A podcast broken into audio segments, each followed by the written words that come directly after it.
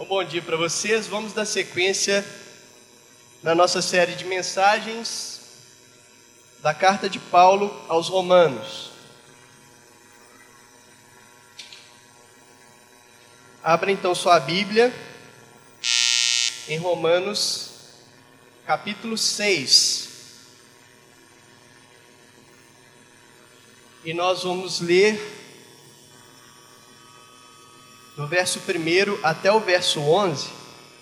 E nós vamos tratar hoje é de dois assuntos: a graça e a santificação. Então, Romanos capítulo 6, do verso 1 até o verso 11. Que diremos, pois? Permaneceremos no pecado para que seja a graça mais abundante? De modo nenhum. Como viveremos ainda no pecado, nós o que para ele morremos? Ou porventura ignorais que todos nós que fomos batizados em Cristo Jesus, fomos batizados na sua morte.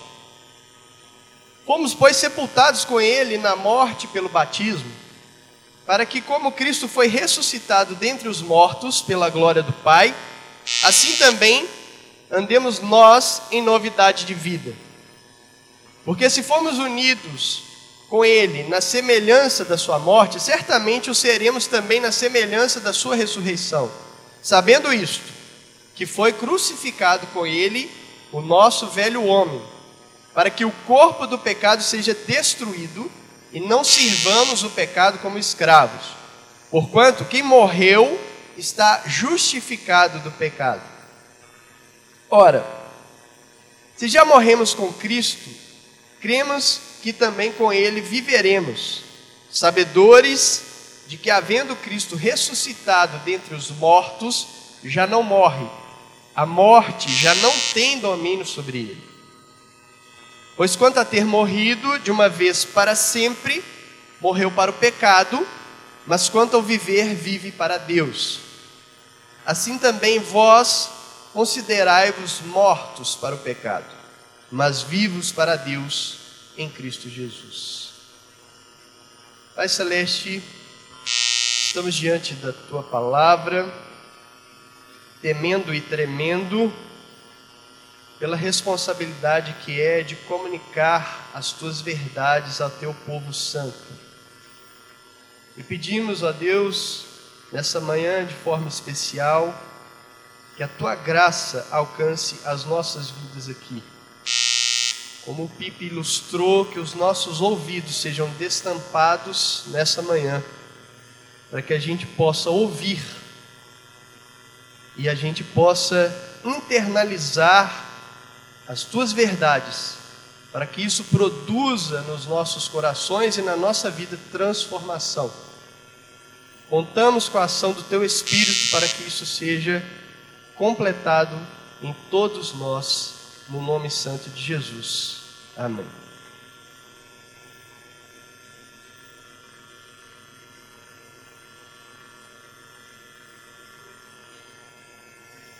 Então Paulo ele está prosseguindo no seu raciocínio a respeito da fé cristã. Ele está apresentando o Evangelho e essa carta de Romanos é a carta mais elaborada a respeito disso, da apresentação do Evangelho.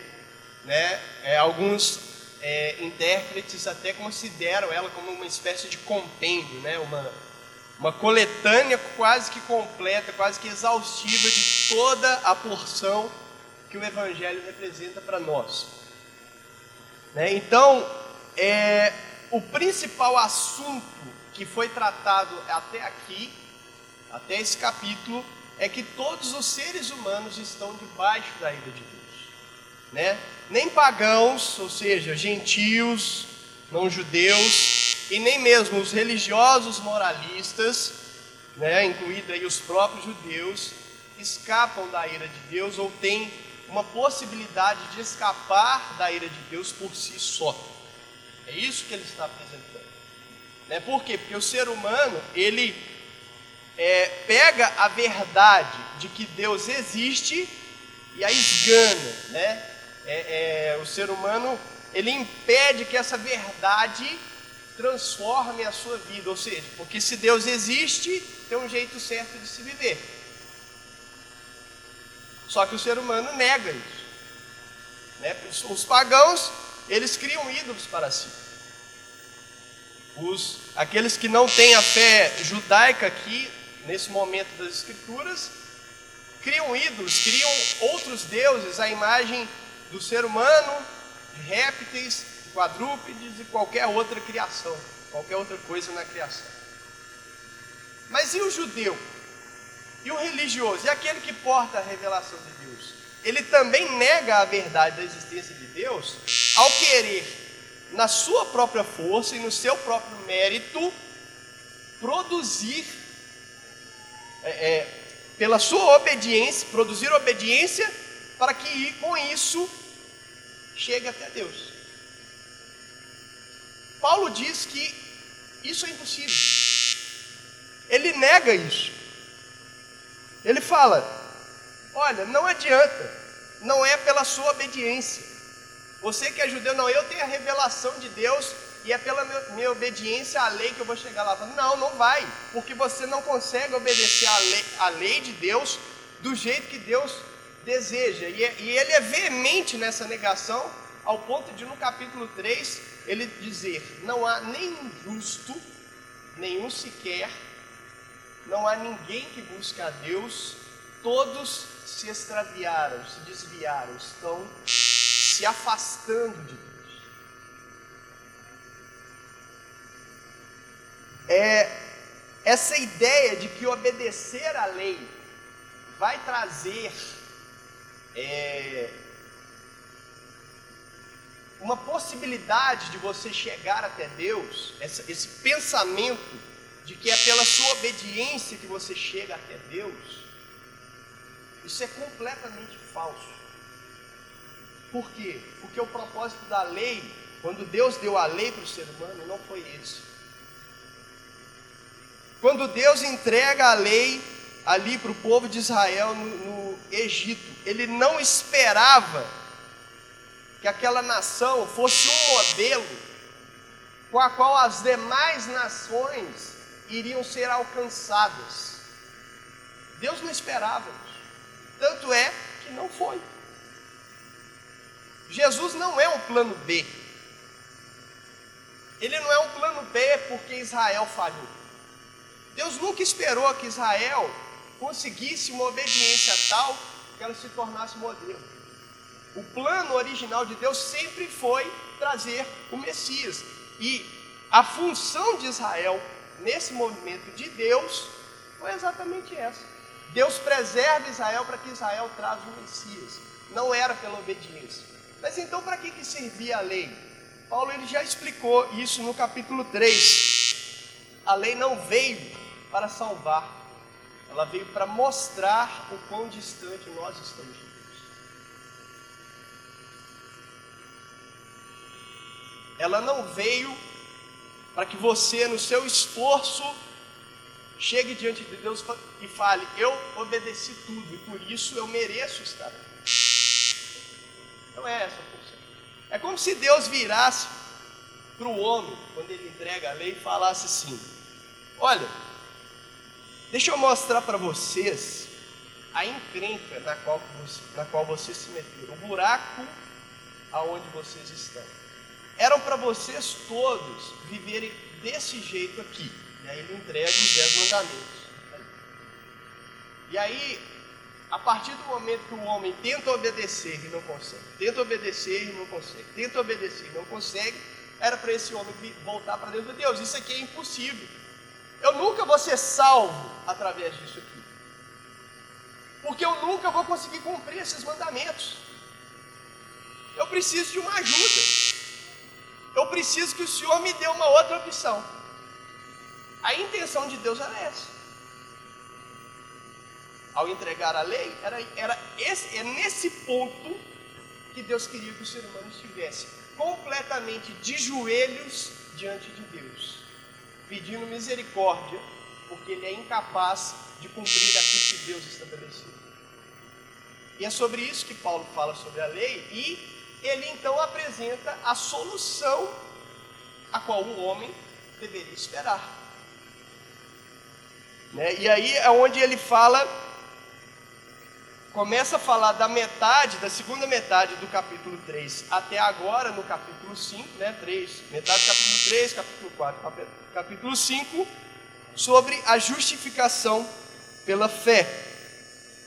Né? É, o curioso é que no nosso meio evangélico hoje tem pensamentos semelhantes a esse que eu acabei de falar, né? De dar obediência. Né? Então tem alguns que falam assim, né? Que não, você é salvo é pela graça mesmo, né? Pelo meio da fé, mas olha, você tem que fazer por onde? Né? Porque é só a salvação que é de graça, viu irmão? O resto você tem que pagar um preço, né? Você tem que ir lá ficar bonitinho ali, porque senão você perde a salvação. Você perde a sua salvação. Aí, assim, se você pensar no, no, raciocínio, como é, que, como é que o negócio que você recebe de graça, você faz alguma coisa? Tipo assim, você já era todo errado, né? Você já era todo errado. Aí você recebe de graça. Aí agora você comete um equívoco aqui. Aí você perdeu, é assim? Não funciona, né? Não funciona. Então, mas enfim, nós vamos tratar, colocar essa questão aí da, do nosso comportamento, que não vai ter a ver com a sua salvação, nos devidos lugares. Né? Por quê? Porque Deus não trabalha com mérito. Deus não trabalha com mérito. Nada que começa na sua força, no seu braço, vai terminar em Deus. Nada. Nada que começa em você mesmo termina em Deus. Poderia falar assim: nada que começa na carne termina em Deus. Qualquer atitude que você tenha e que implique, ou seja, que a sua ideia seja conquistar algo, seja alcançar alguma coisa da divindade, qualquer coisa que você acha que você vai fazer para receber algum benefício da divindade, isso é uma forma pagã de se relacionar com Deus. Isso não é uma forma bíblica, não é uma forma autêntica, é uma forma pagã. Você nunca pode, nunca deve fazer as coisas para Deus ou para o reino de Deus tentando alcançar alguma coisa para si. Nunca essa pode ser sua, sua motivação. Você nunca pode pensar que deve trabalhar para alcançar o céu. Isso é um pensamento pagão. Os pagãos, ou seja, aqueles religiosos, idólatras dessa época de Paulo faziam isso. Não, eu vou, vou conseguir um favor da divindade, vou fazer, ter um bom comportamento ou, ou oferecer alguma coisa para a divindade, um sacrifício, né? vou fazer uma oferta aqui para essa divindade para que ela me abençoe. Nunca isso deve entrar na sua relação com Deus. Né? É claro que existe meritocracia. Claro, estou negando isso. Mas na relação com Deus não deve ser o nosso preâmbulo. Não deve ser ruim. Né? Agora, beleza. Mas por que então que a Bíblia ela nos convoca a ter uma vida na qual a gente busca imitar a Cristo, ou seja, uma vida na qual a gente busca ser perfeito ou semelhante a Jesus em todos os nossos aspectos. Por que, que a Bíblia então ela nos convoca, olha, andem de modo digno da vossa vocação. Né? O, mais à frente aqui, o, o, depois desse trecho que eu li, o, texto fala, olha, é, entregue os seus é, os seus membros, né, ou seja, todo o seu ser, para viver de modo de, digno ou de acordo com Deus. Enfim, por que, que a Bíblia chama a gente para ter uma, um comportamento que vá de acordo com as Escrituras? Já que não é isso que garante a minha salvação, já que não é isso que me faz alcançar as coisas a respeito. Então, essa é a grande pergunta dessa manhã que a gente vai tentar responder aqui hoje. Mas antes dessa surge uma outra. Tem uma outra pergunta aqui, que na verdade é o que Paulo está respondendo aos seus leitores. Olha, Paulo, se tudo é graça, você está me falando aí que eu não preciso fazer nada, que não é minha obediência à fé, é, é que não é minha obediência à lei que vai, que vai fazer com que eu alcance a bênção de Deus. E aí você falou ainda que onde aumentou o pecado, superabundou a graça, né? Uai, então já que tudo é graça, se eu não preciso fazer nada para ser salvo, e se não há nada que eu faça que vai manter minha salvação, eu posso viver de qualquer jeito. Eu posso viver a minha vida do jeito que eu quiser, não é tudo graça. A graça não cobre tudo. Então, posso viver a vida do jeito que eu quiser, né? E, e, e ele até citou isso, né? Já no capítulo 3 ali, é, quando ele fala assim: por que não dizer como alguns caluniosamente afirmam que dizemos, façamos o mal para que nos venha o bem. Uma vez que a minha injustiça ressalta a bondade de Deus, quanto mais injusto eu for, mais Deus vai ser elevado.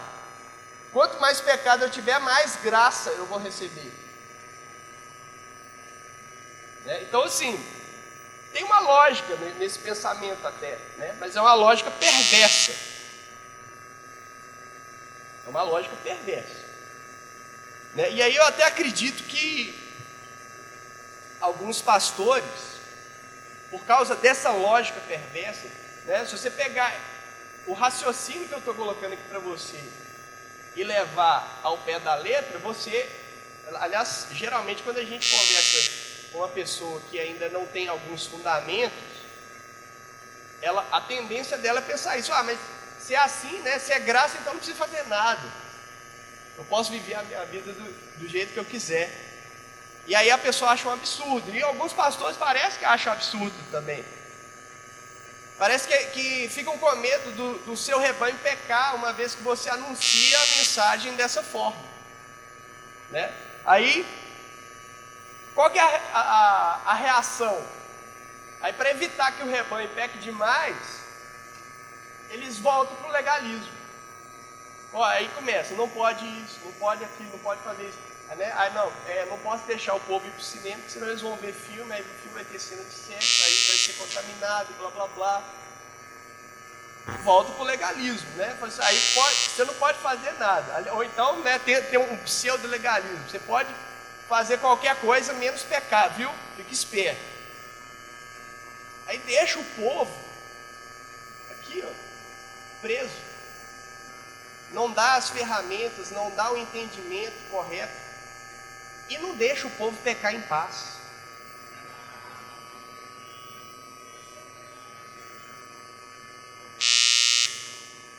Porque olha só, se, se, se você confia na mensagem do Evangelho, é ela que vai impedir o seu povo de pecar.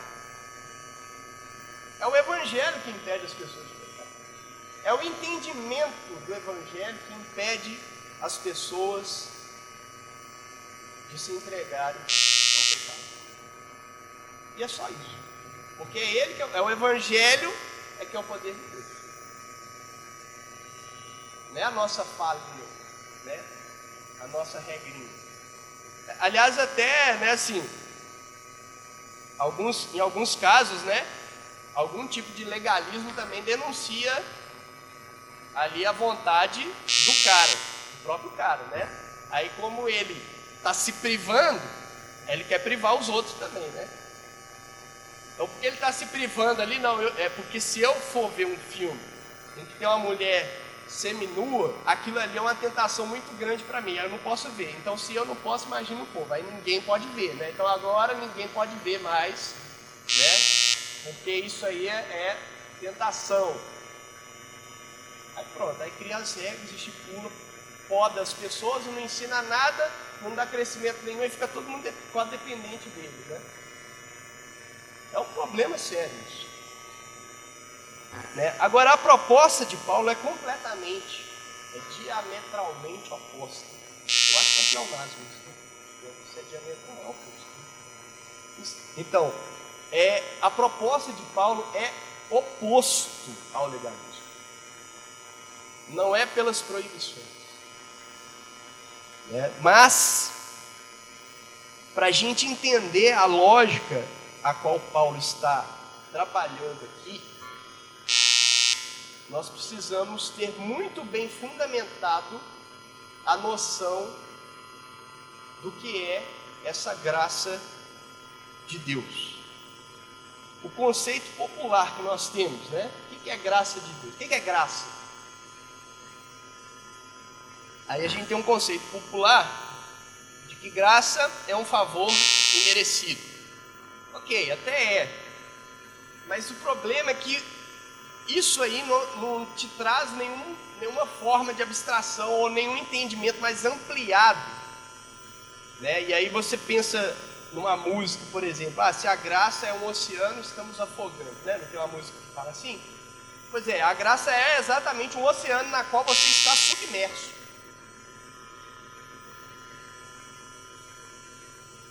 E aí, se eu falar que é favor e merecido, fica uma coisa meio desconexa. Né? Então, a gente precisa entender mais. Aí, por isso, eu me proponho nesse, é, nesse trecho aqui da manhã, falar um pouco mais sobre essa graça. Né? É, é óbvio que a, o preâmbulo que a gente precisa ter é da oposição ao mérito. Né? Então a graça está oposta ao mérito. Mérito você faz por onde? A graça você não faz. Né? Na verdade, graça você recebe aquilo que você não merecia. Você não merecia o favor e ainda assim merece, ainda assim recebe. Você não merecia o favor de Deus e ainda assim recebe esse favor de Deus.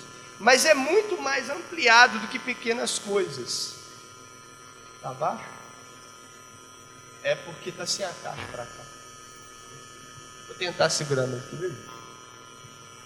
Tá então, assim, é, é muito mais do que você receber pequenas coisas ou pequenas bênçãos a respeito é, da sua vida cotidiana.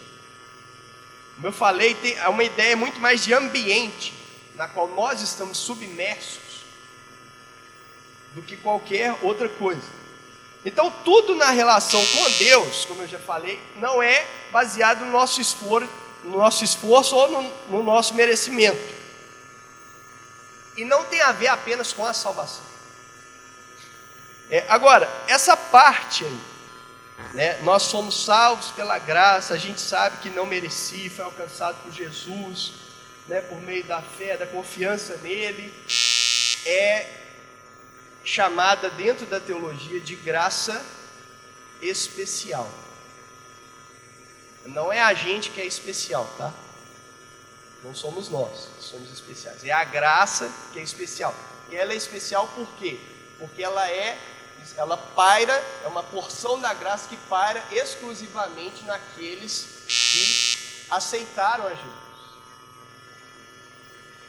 É uma graça que, foi, que é dada por, é, da parte de Deus para nós, para aqueles que aceitaram a Jesus. Então, essa é a porção especial que para nós aqui é muito tranquilo, mas há uma outra porção dessa graça de Deus que nós precisamos entender. Então, acompanhe um raciocínio que existe na Bíblia. Paulo ele vira lá em Atos, capítulo 17, verso 28, e diz que em Deus nós vivemos, nos movemos e existimos. Mas aí depois ele fala lá, que a gente já leu em Romanos capítulo 3, verso 12, e fala que de Deus nos extraviamos. Então, pensa que Deus seria essa plataforma aqui. Né? Então você está nele, você vive, você se move, você existe. Você pulou para fora de Deus, que é o que o pecado faz, né? Você vai pular para onde? Para destruição. Para inexistência, para morte.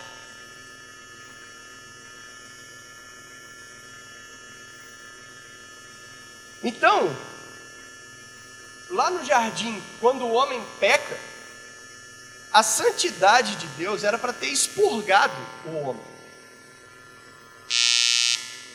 Por quê? Porque um Deus santo não pode carregar em si pecadores. É incompatível. É incompatível. Então era para a santidade de Deus, no, no momento em que o homem peca, ter acabado com o homem. Só que é o seguinte: não simplesmente com o homem, mas com todo o universo. Por quê? Porque toda a criação está pendurada no homem. Deus sujeitou a criação ao homem. O homem caiu, cai tudo. Tudo cai junto. Não é isso que uma das consequências do pecado a qual Deus informa para o homem é: maldita é a terra por sua causa. Então era para tudo ter sido lançado para fora de Deus, para fora de Deus é destruição, é danação eterna, condenação eterna. Só que nada foi destruído, né? O homem pecou, caiu, mas ele não foi destruído. E é uma coisa que a gente tem que raciocinar e pensar também. Por que não? E o Pedro responde. Pedro fala lá no capítulo 1 da sua primeira carta que o sangue de Jesus é conhecido e com efeito desde antes da fundação do mundo. Desde antes da fundação. É, pensa num, num órgão transplantado. E aí o organismo né, que recebeu aquele novo órgão ali começa a rejeitar o que, que se usa para evitar ou para minimizar essa rejeição, para que o, o organismo aceite? Né? Você usa um remédio, uma medicação. E ao usar essa medicação, as coisas entram ali em ordem, né? e o órgão foi transplantado, transplantado e aceito. Então é mais ou menos isso o efeito do sangue de Jesus. Se era para a gente ter sido lançado para fora de Deus por causa da santidade, foi o sangue de Jesus que antes da criação do mundo já tinha eficácia. Eficácia ou eficiência? Eficácia. Já tinha eficácia, já funcionava, já valia antes do mundo ser criado. Portanto, no momento da queda, o sangue, o poder do sangue de Jesus já valia. Aí isso aí você fica né, meio assim, parafuso, né? mas é isso mesmo. Né? É, uma, uma ilustração que você poderia usar é que antes do haja luz, teve o haja cruz. A cruz já valia antes da eternidade. Não é que Jesus morreu, né, literalmente, né, não imagina isso não, né, isso aí é muito pop esponja. Né? mas é que pelos decretos divinos, Deus já havia estabelecido isso como o seu plano. E portanto, se ele estabeleceu, já é válido.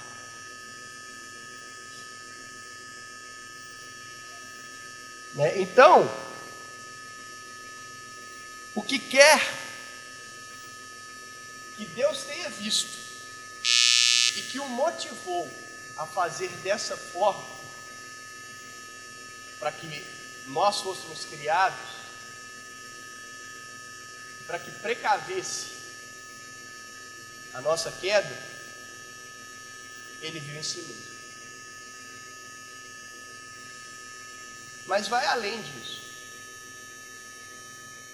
O Paulo fala no capítulo 3 que a humanidade está completamente depravada. Né? Há uma doutrina chamada depravação total. O que significa isso?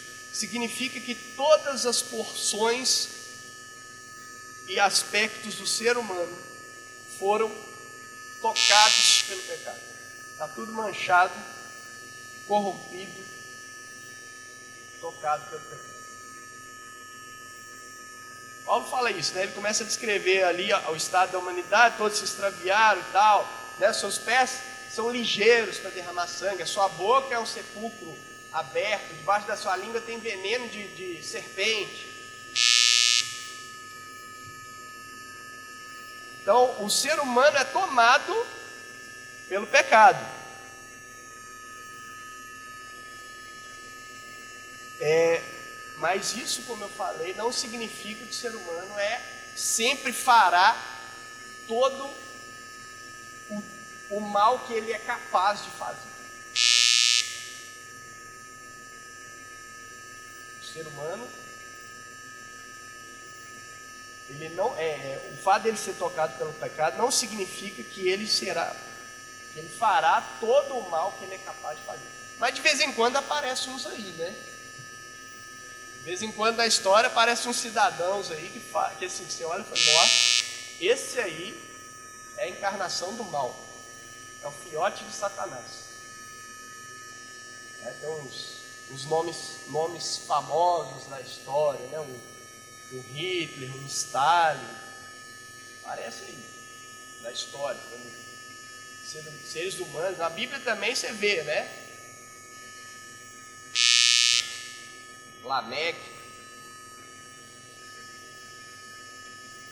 Então, eventualmente aparecem seres humanos terríveis. Mas nem sempre o ser humano faz todo o mal que ele é capaz de fazer. É, isso aí é até estranho, porque a maldade ela não produz benefícios. O mal não produz benefícios, né? É, a gente fala um ditado aí, tem males que vêm para bem, né? Mas é, isso é a coisa não é fria desse jeito. É porque você aprende com uma situação ruim, aí você se adapta, você evolui, né? E aí você tem um crescimento. Mas não é a situação em si que produz isso em você. Não é o mal. O mal só produz mal. Né? E o outro parênteses, quando eu falo de mal aqui, eu não estou falando de um Deus do mal. Não existe um Deus do mal. Ah, mas o diabo. Não, o diabo não é um Deus do mal. O diabo é das criaturas a mais maldosa. Que existe a maldade. Não existe um ente, uma entidade cósmica chamada mal. Isso não existe. Que existe a maldade. Então, quando eu, eu falar de mal aqui, eu estou falando da, da maldade, né? E a maldade sempre produz mais maldade. É só você pensar, um cara chega e te dá um tapa na cara, você vai reagir a ele como? Com um sorriso? No mínimo um soco nos dentes, né? Ou no nariz para quebrar. Ali, é, é, maior. Aí ele vai te dar uma facada, aí você vai dar um tiro nele e assim a caminho a humanidade se destruindo. Né? Mas é por quê? Porque a reação da maldade é essa. A maldade produz maldade. Só que se a, se a maldade imperasse completamente na nossa existência, é, já era para tudo ter acabado. Mas não acabou, nós estamos aqui. Homens sem Deus estão lá fora. A gente, a gente tem a tendência a falar isso, não é, mas lá fora é assim. Não, não é. Você sabe que não é. Tem muito mais bondade no mundo do que maldade. E por quê? o que está detendo a maldade.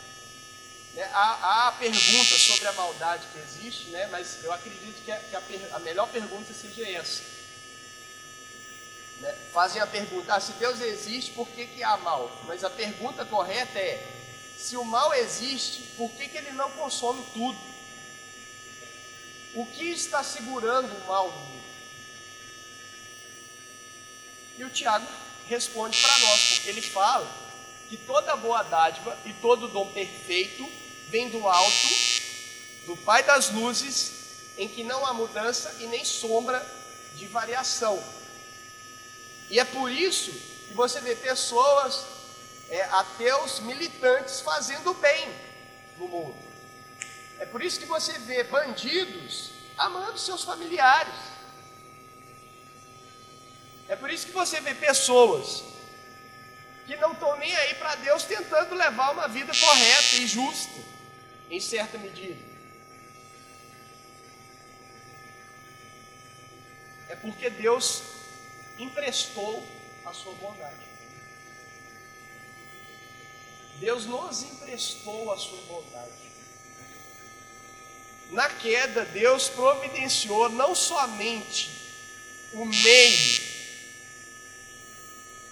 para que nós não fôssemos destruídos no ato de rebeldia contra Ele, como também providenciou para que nós não nos destruíssemos ao existirmos num estado de queda. Ele colocou em nós a sua bondade. Tudo bem, é, Estamos corrompidos pelo pecado, mas o pecado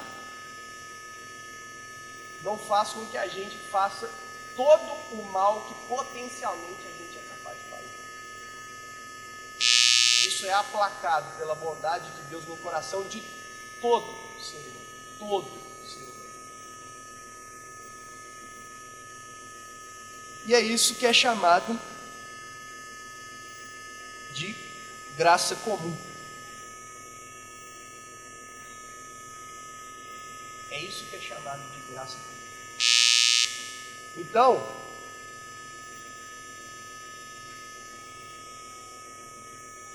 além de manter a nossa existência, Deus nos manteve com qualidade de vida.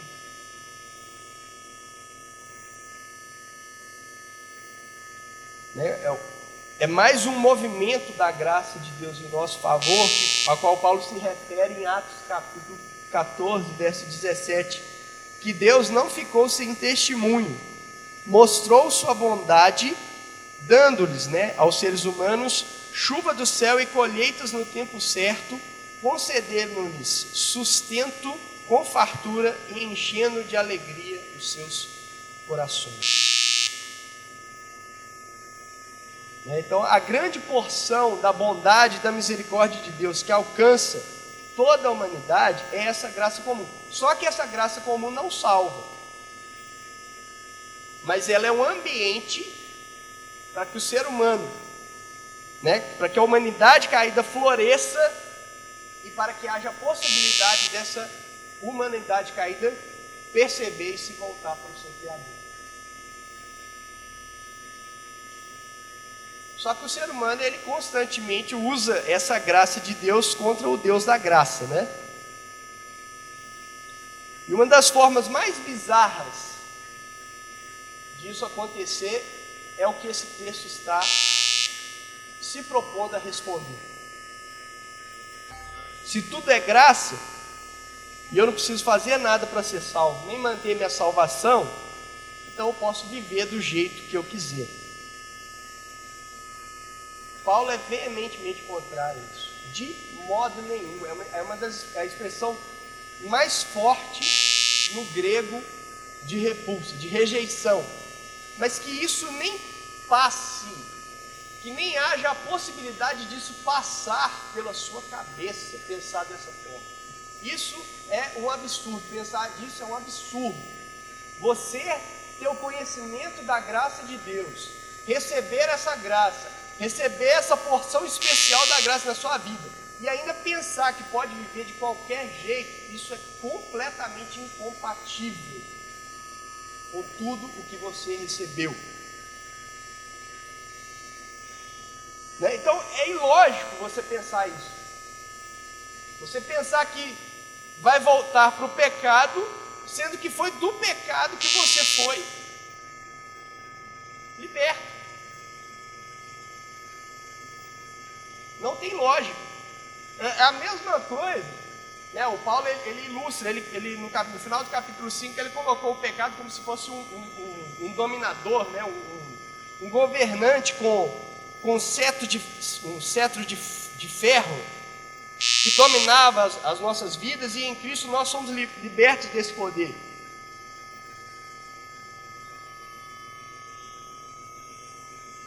É a mesma coisa que o povo do Egito é escapar, está do outro lado do mar vermelho. Aí o faraó começa a gritar lá, oh, meus escravos, meus, vocês foram meus escravos a vida toda. Seu pai foi meu escravo, seu avô foi meu escravo, vocês são meus escravos. Voltem, o que, vocês estão fazendo aí desse lado? E aí um, um israelita vai lá, mergulha e volta. Né? Vai beijar os pés. É a mesma ilustração. É a mesma coisa. É o mesmo absurdo. Né? Porque o, movimento de Deus para te salvar foi um movimento completo.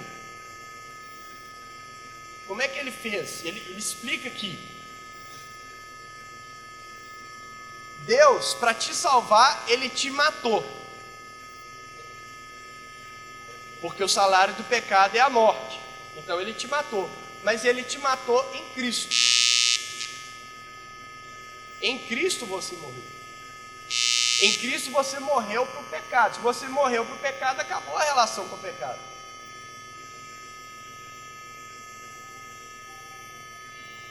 Né? E aí o símbolo que ele usa aqui é o batismo. Por quê? Porque o batismo é o rito de iniciação. Né? De iniciação. Você morreu quando? No batismo. Entenda. Ele está usando de forma simbólica. Ele não está falando aqui que só quando você batiza ou se você batiza que isso acontece. Não é. Mas é porque o batismo, ele é a declaração pública do que aconteceu com você. Então, por isso que não há, se você não foi batizado e recebeu a Jesus, não há por que você adiar. Se você tem convicção da sua fé em Jesus, não há por que você adiar o seu batismo. É por isso que ele coloca dessa forma.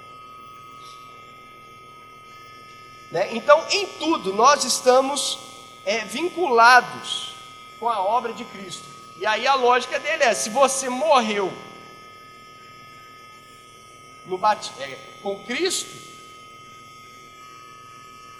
você também vai ressuscitar. E qual que é a certeza que a gente tem de que isso tudo é validado por Deus, que Deus aceitou tudo isso e aprovou tudo Exatamente porque ele ressuscitou a Jesus. Quando Deus ressuscita a Jesus, já está garantido para nós o seu favorecimento. Deus se tornou favorável a, a nós. A gente tem essa ilustração no Antigo Testamento.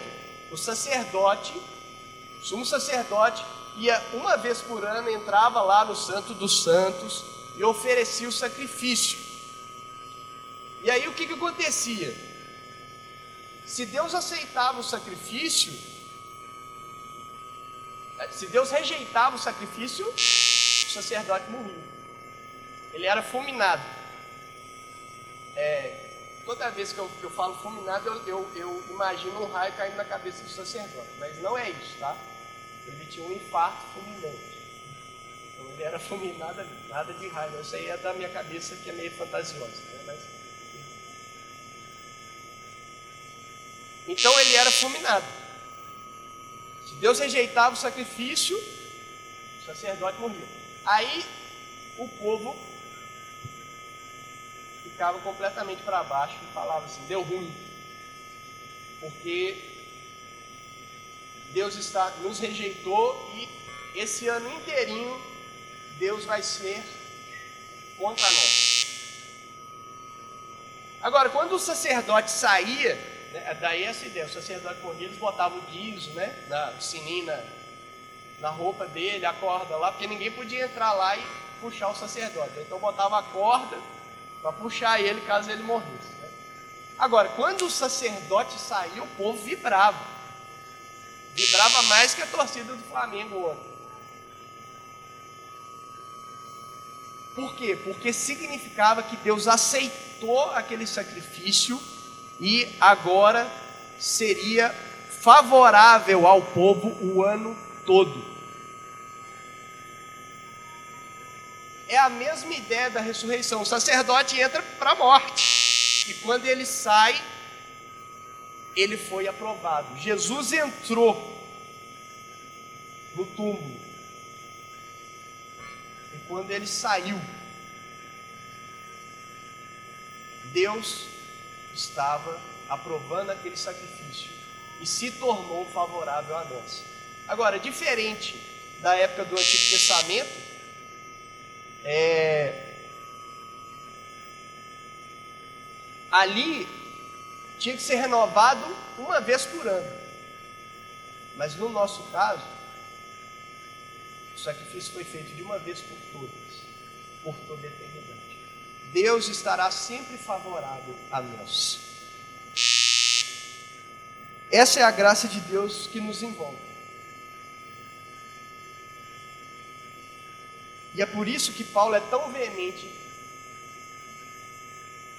na rejeição de que você pode viver a sua vida de qualquer maneira. Existem dois pensamentos extremos aqui que a gente precisa equilibrar. O primeiro é achar que a Bíblia te chama para você ter uma vida é, é,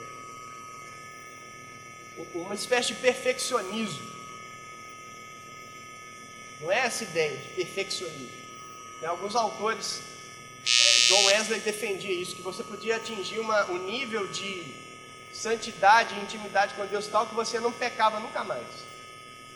Isso é completamente contrário. Aliás, as escrituras são veementes nisso, né? Só de você pensar que você é capaz de não pecar, não, eu posso não pecar por tanto tempo.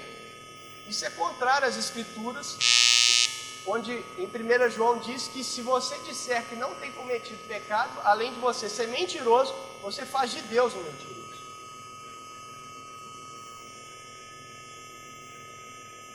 Só de você pensar, não, eu, eu, eu consigo ficar sem Isso aí já é orgulho, né? Então já pecou, já. Já deu ruim, né? Já deu ruim no início. Por outro lado, é... também não é aquela ideia de que você peca o tempo todo indefinidamente. Há uma diferença entre você ser tentado e você pecar o tempo todo. Você pode passar o dia inteirinho sendo tentado em determinada situação e rejeitando aquilo e lutando contra aquilo. E no final você não pecou. Mas há alguns que acabam se entregando, né? E aí peca o dia inteiro, xinga todo mundo, xinga todo mundo no trânsito, por aí vai. E à noite só vira para Deus e fala assim: Deus, perdoa todos os meus pecados, boa noite, vai dormir. Deixa tudo para lá.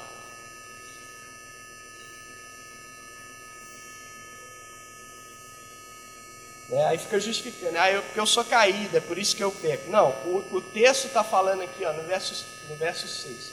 Você foi crucificado com Cristo. Crucificado com Cristo para não ser mais escravo do pecado. Entenda, não, a natureza pecaminosa não foi retirada de você. Então o que a Bíblia está te convocando é para que você lute contra essa natureza pecaminosa. Ela não te domina mais. Não é que você nunca vai pecar, mas é que isso você tem condições de lutar contra isso na sua vida.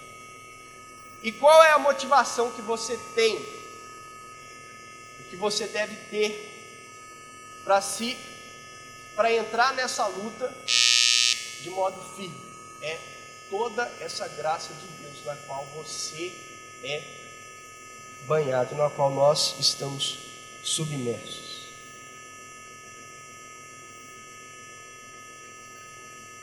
Para a gente fechar. Por que então eu tenho que me esforçar pela santidade, se não é ela que garante a minha salvação? Eu vou te dar quatro razões. Em primeiro lugar, é porque Deus se esforçou muito por você. para que você fosse salvo. Então, quando você se esforça, você expressa quem Ele é. Não é para ganhar nada, para conquistar nada, para manter nada. É simplesmente para expressá-lo.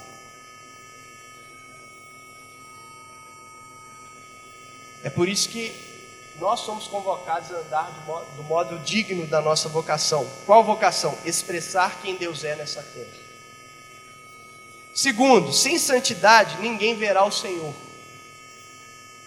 Mas você já viu. Você já viu. Então, se você já viu, não é. Se você for santo, você vai lá ver Deus. Você já viu, você já está nele. Sem santidade, ninguém verá o Senhor em mim. Então, é para as pessoas verem Deus na sua vida. Terceiro, é porque não tem lógica. É o exemplo que eu dei do faraó. Se você foi liberto da escravidão do pecado, para que você vai voltar para ela? Não faz sentido. E quarto e último ponto é que diante dessa graça de Deus, de todo o seu amor e tudo que Ele fez por você, de tudo que você sabe o que Ele é e o que Ele já fez na sua vida, está fazendo e fará. De todas as garantias e provas que Ele já te deu a respeito da sua salvação. Se isso não é suficiente para te convencer de que você deve lutar contra o pecado e manifestar quem Deus é na sua vida, eu não tenho nenhum outro argumento para te convencer e eu acho que não existe nenhum outro argumento. Se o amor de Deus por você não é suficiente, nada mais é. Não é regras, não é manipulações, é simplesmente o amor de Deus.